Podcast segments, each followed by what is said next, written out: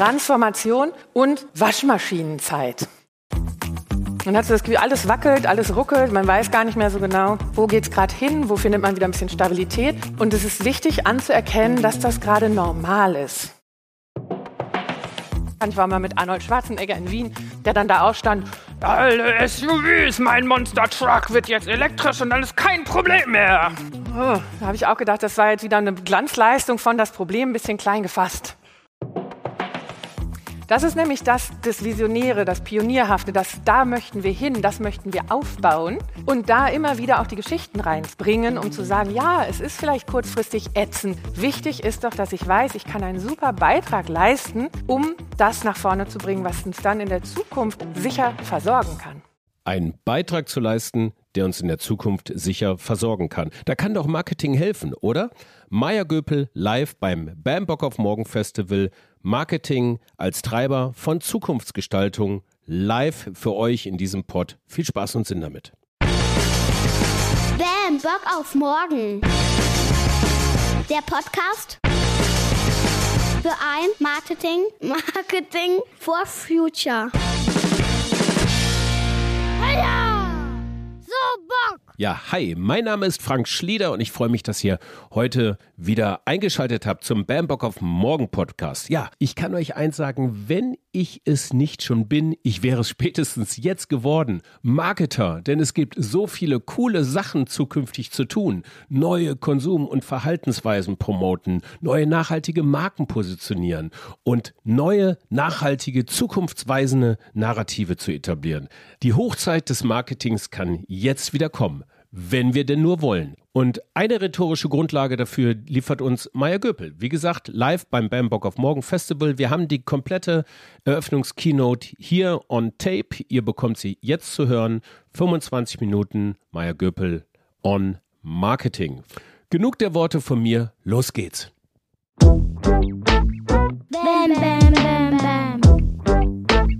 Bam, bam, bam, bam.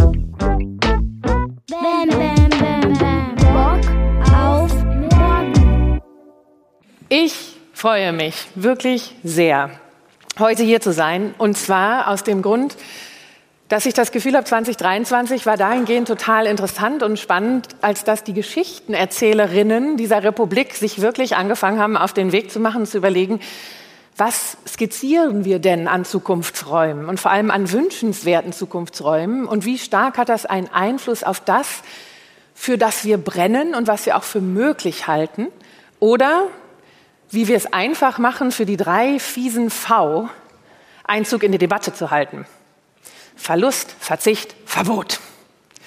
Und wenn wir uns angucken, was in diesem Jahr auch passiert ist, gerade aus dem politischen Raum und auch in der Kommunikation von denjenigen, die eigentlich gar nicht so viel vielleicht Lust drauf haben, dass sich hier stark was verändert, waren das natürlich immer die drei Totschlagargumente. Das ist ein Verlust im Vergleich zu vorher. Das ist ein Verzicht auf Dinge, die wir verdient haben, wünschenswert finden oder sogar einen Anspruch drauf haben sollten. Und das ist ein Verbot, wenn man das so nicht weitermachen kann wie bisher. Und aus der Perspektive ist es natürlich total wichtig, was können die einzelnen AkteurInnen in der Gesellschaft dazu beitragen, um immer mal wieder diese Fragen zu stellen, worum es eigentlich? Wo wollen wir eigentlich wirklich hin? Was ist denn das wünschenswerte Leben und vor allem auch das wünschenswerte Zusammenleben? Und wie können wir ein paar von diesen vermeintlichen Unvereinbarkeiten vielleicht wieder besser zusammenbringen und das gute Leben auch einfacher machen? wenn wir nämlich die Art, wie wir wirtschaften, einmal fürs 21. Jahrhundert updaten. Und genau deshalb ist es immer wieder so wichtig zu fragen, welche Erzählungen schwingen mit und wie kommen wir tatsächlich von einem System, wie es heute funktioniert, in ein System, was ganz anders funktionieren wird. Und da ist die Botschaft, die ich heute mitgebracht habe, dass das leider durch ein Delta of Doom führt. Nämlich, dass wir erstmal viel investieren müssen, dass wir erstmal viel reingeben in die neuen Ideen, in die Umstrukturierung von Wertschöpfungsketten, in ganz neue Produktpaletten, die vielleicht auch das Nutzen und nicht nur das Besitzen in den Vordergrund stellen und so weiter.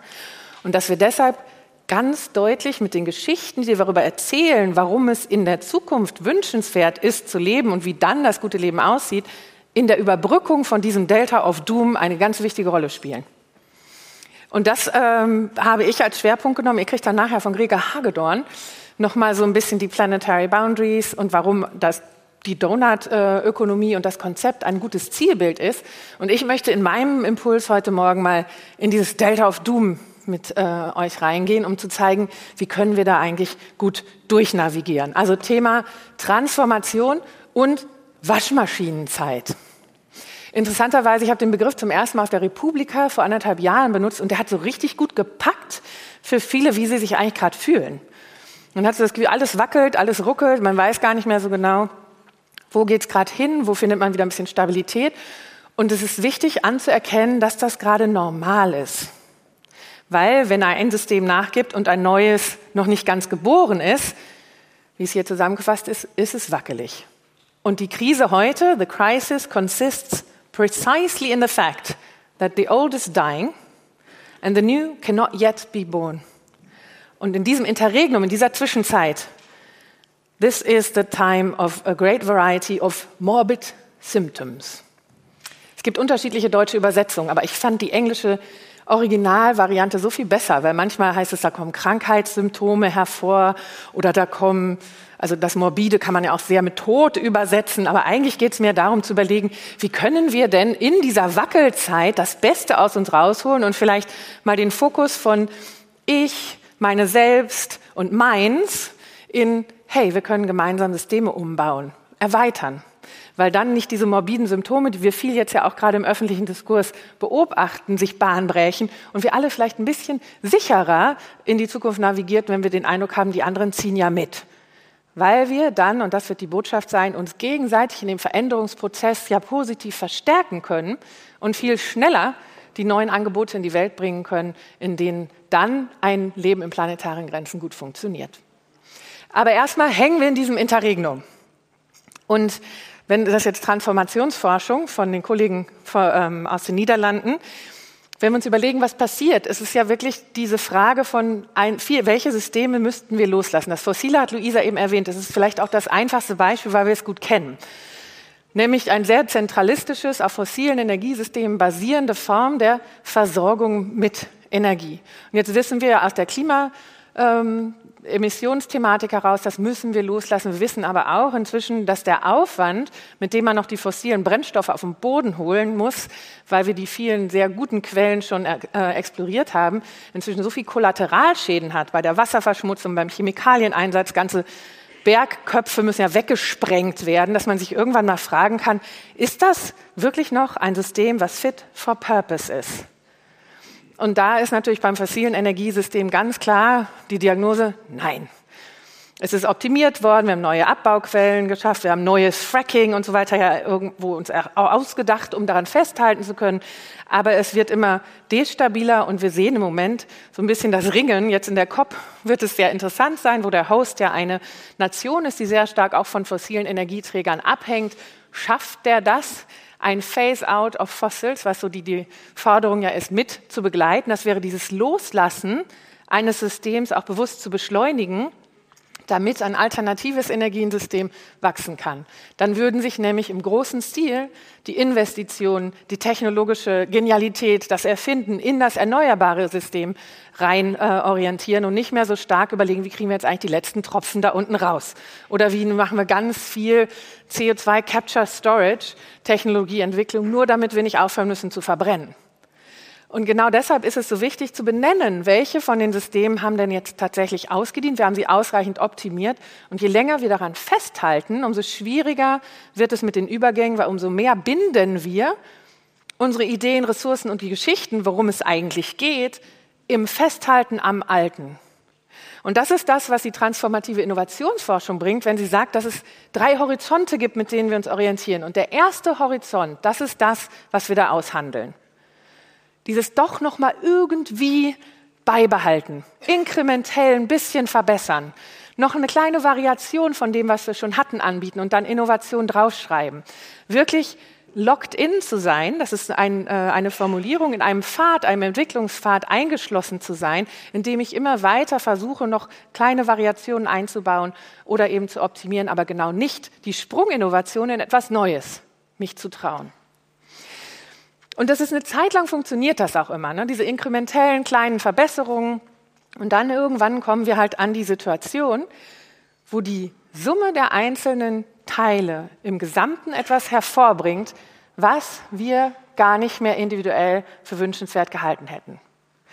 Preiswert, also ich nehme jetzt mal so drei Begriffe aus der Marketingbranche, die natürlich immer viel benutzt werden, ist so einer. Preiswert, in diesem Fall im Lebensmittelbereich, natürlich war das ein Ziel, zu sagen, wir möchten preiswerte Lebensmittel anbieten, damit alle Menschen ausreichend Zugang dazu haben. Dann haben wir bestimmte Rahmenbedingungen strukturiert, bestimmte Erzählungen gemacht und bestimmte auch Supermarktketten unterstützt. Aber die haben natürlich auch Rahmenbedingungen ähm, von der Politik bekommen, die es dann zum Beispiel für die Seite der Produzierenden nicht ganz leicht macht, diese Preise noch bereitzustellen, ohne tatsächlich viele von diesen Kollateralschäden, die ich im Energiesystem schon mal erwähnt habe, auch im Ernährungssystem auflaufen zu lassen. Deshalb ist die Frage, was eigentlich den Preis wert ist, eine ganz wichtige.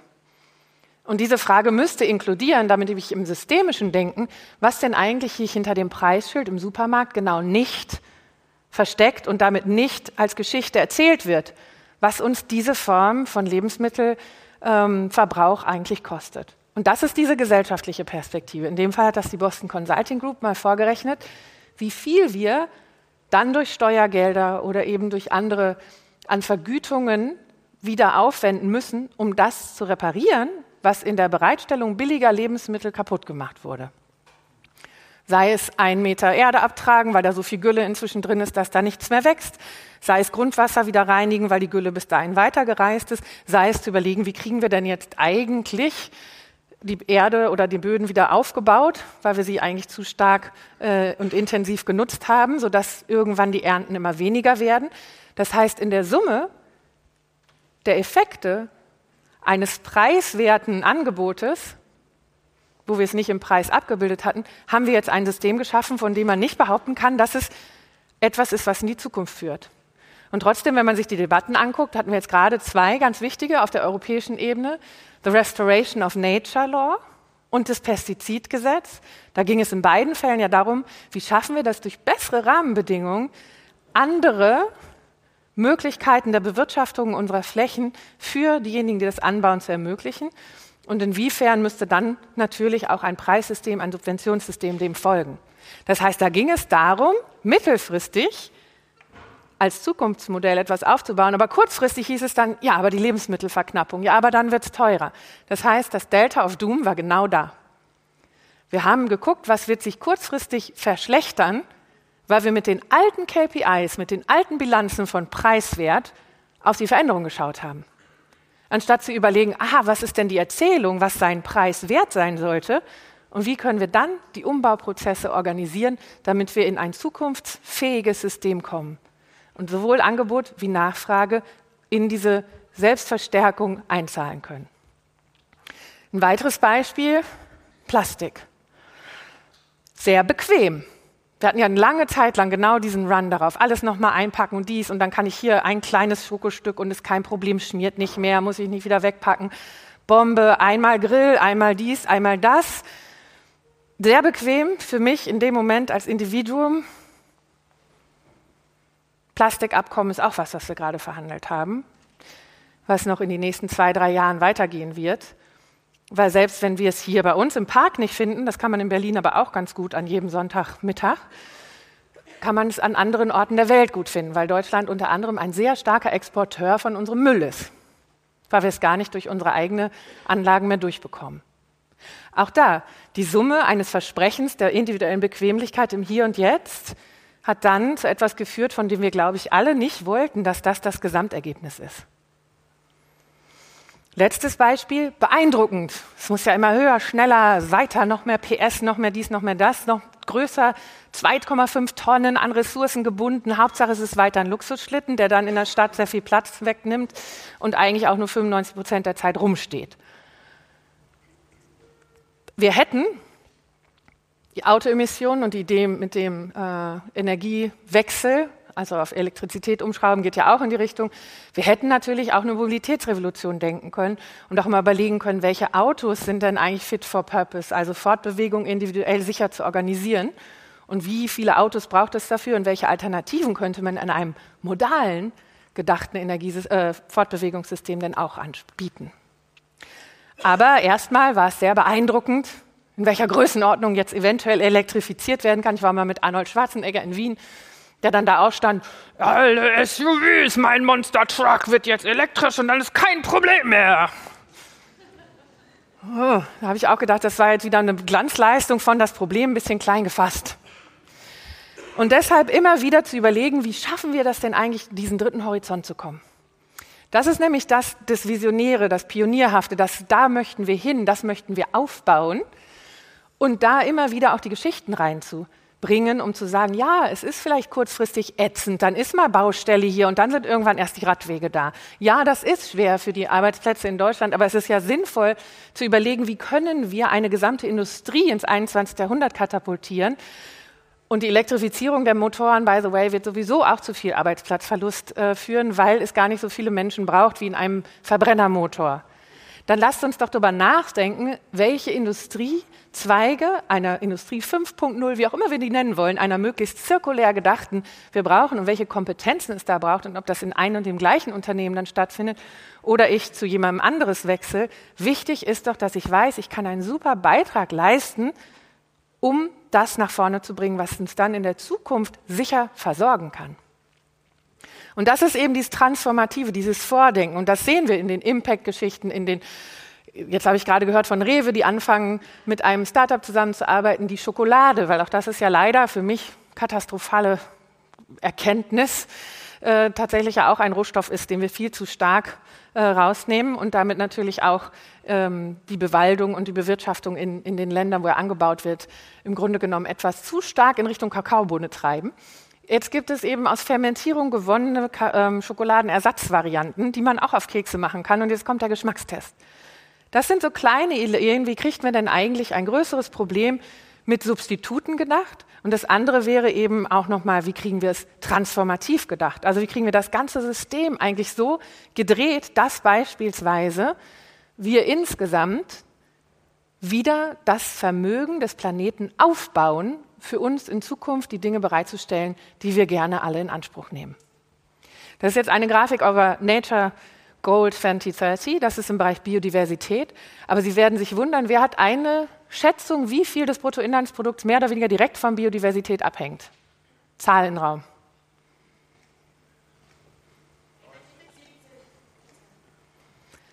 Fast 60. Also 60 Prozent sehr direkt aus dem, was wir da immer Natur, Umwelt, nice to have, soft denken. Ne? Business for Biodiversity ist eine spannende Allianz. Die gehen viel da rein, das mal durchzurechnen. Das Wort Economic Forum ist da inzwischen unterwegs, um wirklich zu sagen, die Risiken müssen wir ja minimieren. Was passiert, wenn wir das nicht schaffen, dieses Vermögen, dieses Naturvermögen wieder aufzubauen? Und daraus mitgedacht auch zu sagen, was ist denn dann ein Preiswert? Also welche Angebote sind ihren Preis wert, wenn sie den Anbietenden ermöglichen, uns von so einem Landwirtschaftssystem Schritt für Schritt wieder in eines zurückzuführen, wo die Landnutzungsstrategie uns dabei hilft, nicht nur Einkommen zu sichern, sondern eben auch ästhetisch ansprechende rurale Räume zu schaffen, eine Einkommensmöglichkeit, aber natürlich auch Ertrag, nicht nur auf möglichst billiges Getreide, sondern Ertrag von, ich kann Biodiversität regenerieren, ich kann Wasser im Boden binden, ich kann den Humus wieder aufbauen. Das ist eine ganz andere Definition von dem, was dann ein Preis wert ist, weil die Frage nach dem Wert die sich hinter dem Preis äh, verbergen soll, eine ganz andere ist als, das soll mich heute Morgen satt machen. Weil ich das Systemische mitgedacht habe. Weil ich überlegt habe, wie kann die wirtschaftliche Praxis uns eigentlich zum Regenerieren und Erhalten dessen erlauben oder dieses erlauben und uns das ermöglichen. Ähnlich kann ich das natürlich auch bei ähm, Mehrwegsystemen denken. Auch wieder ein System. Wie schaffen wir das heute und jetzt raus aus dieser, jeder hat seine eigene Verpackung und schmeißt weg, zu überlegen, wie wird es bequem, dass ich im Alltag trotzdem hier und da einfach was essen und mitnehmen kann, ohne einen kompletten Rucksack demnächst zu brauchen für diese ganzen Verpackungen, Mehrwegsysteme, die überall anders aussehen. Da gab es tolle Vorschläge, als die Mehrwegverordnung kam. Ich habe jetzt mit Rewe gesprochen, die haben das sehr stark nach vorne getragen. Deshalb auch, welche AkteurInnen sind wirklich dabei zu überlegen, wie können wir die Rahmenbedingungen verändern. Ne, diese Corporate Political Responsibility immer einzufordern, auch in der Markenkommunikation rauszukitzeln.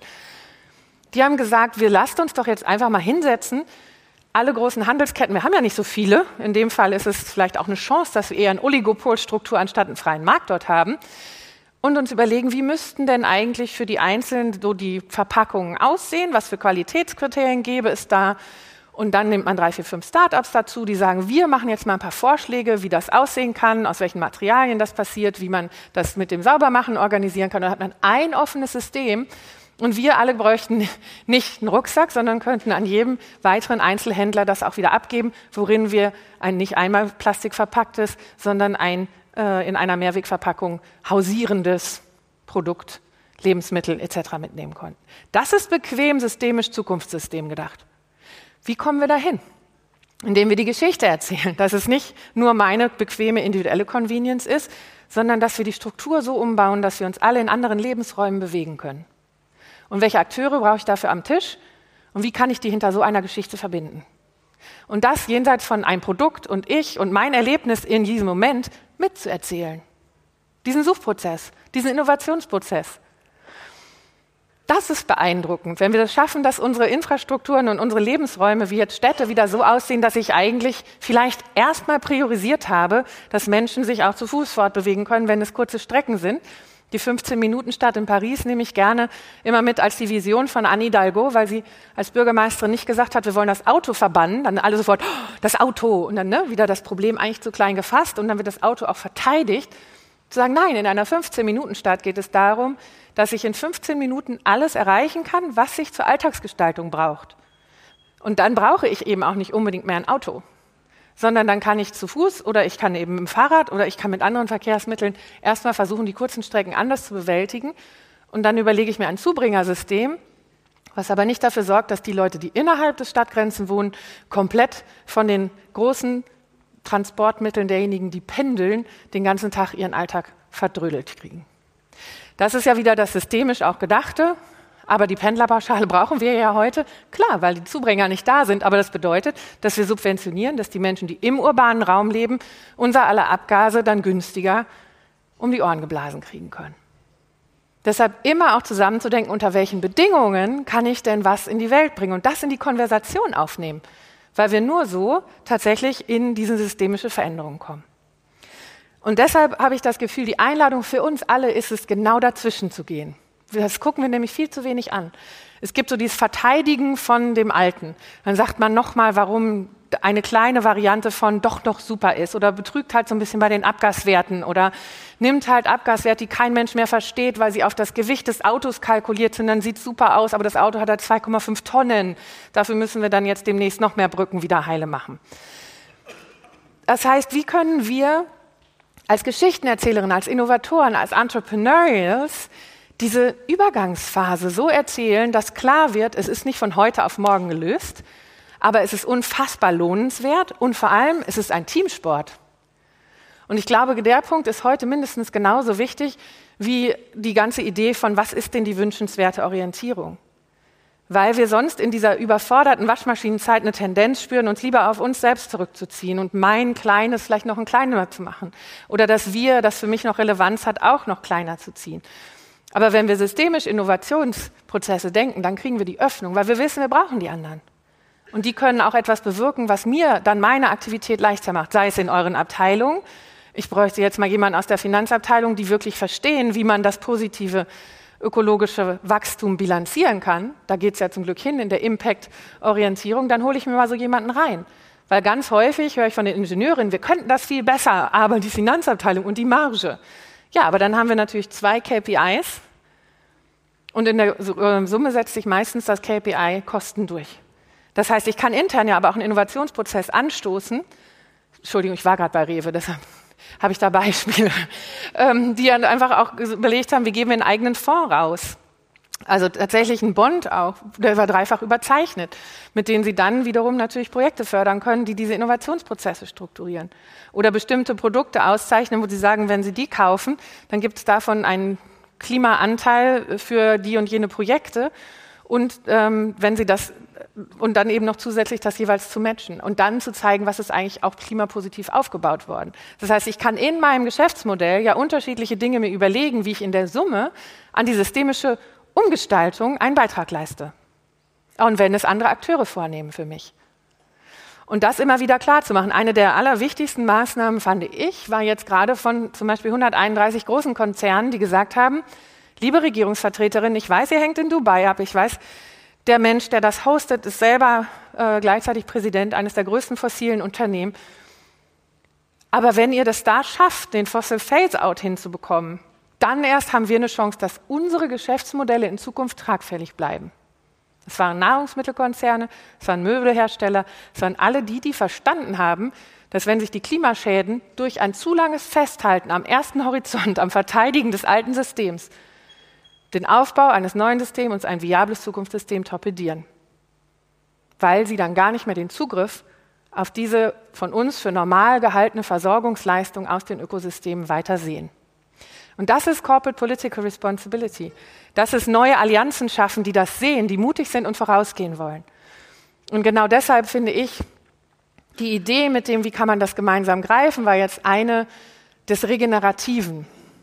Ich bin mir nicht sicher, vielleicht können Sie noch mal nachdenken, wie man das im Deutschen noch ein bisschen geiler fasst, weil regenerative, das läuft aus dem englischen Raum, da, da ist so, da kommt richtig Energie auf. Wir wollen was wiederbeleben. Ne? Wir wollen dieses Erodieren von wichtigen sozialen und ökologischen Errungenschaften oder Geschenken vom Planeten aufhalten und in der Art, wie wir Dinge tun, eben wieder aufbauen. Nicht nur ein bisschen weniger schlecht sein, sondern wir wollen nature positive sein.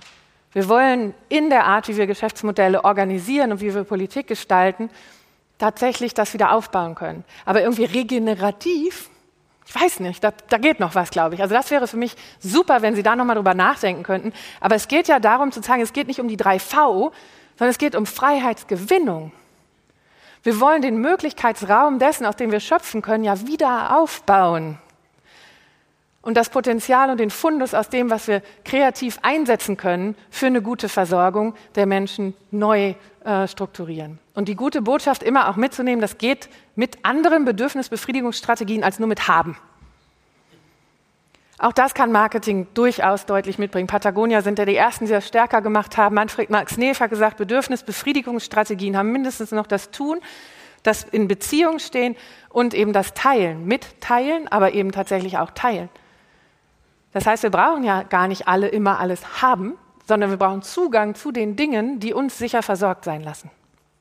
Und das kann man eben sehr anders gestalten. In der Sharing Economy ist das ein Thema, aber auch die Circular Economy denkt das inzwischen mit. Das Nutzen statt Besitzen. Ich brauche ein Loch in der Wand und nicht alle eine Bohrmaschine im Keller. Ich brauche eine Fortbewegung von A nach B und nicht jeder braucht unbedingt ein eigenes Auto. Ich brauche einen Ausdruck, aber nicht jeder braucht einen Drucker. Ich brauche ein bestimmtes Bit, aber nicht jeder braucht eine riesige Maschine, die diese Bits herstellen kann. Das heißt, in dieser Art neu auch zu denken, Industrial Symbiosis und so weiter, gibt es verschiedenste Schlagworte. Das ist immer systemisch, das ist immer so gedacht, dass ich frage, worum geht es eigentlich? Was wollen wir für menschliche Bedürfnisbefriedigung herstellen und wie kriegen wir das mit dem geringstmöglichen ökologischen Fußabdruck hin? Das wäre eine Fortschrittsformel, mit der wir im 21. Jahrhundert richtig klar, innovativ nach vorne gehen können und dafür braucht es zwei Dinge, die Geschichten, aber auch die Haltung, mit der wir reingehen. Und auch das kann man gut mittransportieren. Es ist auch legitim, in einer bestimmten Zeit zu sagen, puh, erstmal denke ich nur an mich. Es muss sich rechnen, sonst brechen wir ab. Wenn das die KPIs in meinem Unternehmen an der Stelle sind, ja, dann ist es schwer für mich da auszubrechen, aber ich kann es thematisieren, dass diese Strukturen zu rigide geworden sind, um Innovation hervorzubringen. Ich kann das, was ich eben großgalaktisch dargestellt habe, auf jedem Unternehmen selber auch mitdenken. Wo müssen wir uns aus zu rigiden Strukturen befreien, damit wir wieder kreativ Neues in die Welt bringen können? Illegale Brauchbarkeiten haben das die beiden Organisationsberater genannt, die auch das nach vorne gebracht haben. Und dann müssen wir nicht so viel Schuldige suchen, sondern wir können Strukturen anpassen, die es uns allen leichter machen, teilzuhaben an der Erneuerung. Und deshalb letzter Punkt, Geschichten erzählen, wahnsinnig wichtig weil die Kultur so unterschätzt ist in dem Prägen, ob etwas als drei große V oder als Innovation, Regeneration, Freiheitsgewinnung verstanden werden kann. Without culture and the relative freedom it implies, society, even when perfect, is but a jungle. This is why any authentic creation, und ich glaube, damit ist es eine gute Überleitung zum nächsten Impuls, is a gift to the future. Authentic creation. Vielen Dank.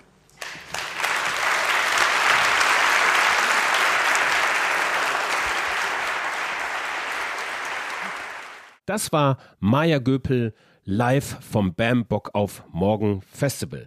Wenn euch diese Podcast-Reihe hier gefällt, dann abonniert doch diese Podcast-Reihe und teilt sie gerne mit Bekannten oder mit Arbeitskolleginnen oder eben mit Freunden oder empfehlt uns einfach generell gerne weiter. Das war's von meiner Seite. Euch eine schöne Woche und bis zum nächsten Mittwoch, denn da veröffentlichen wir die nächste Episode. Tschüss. tschö.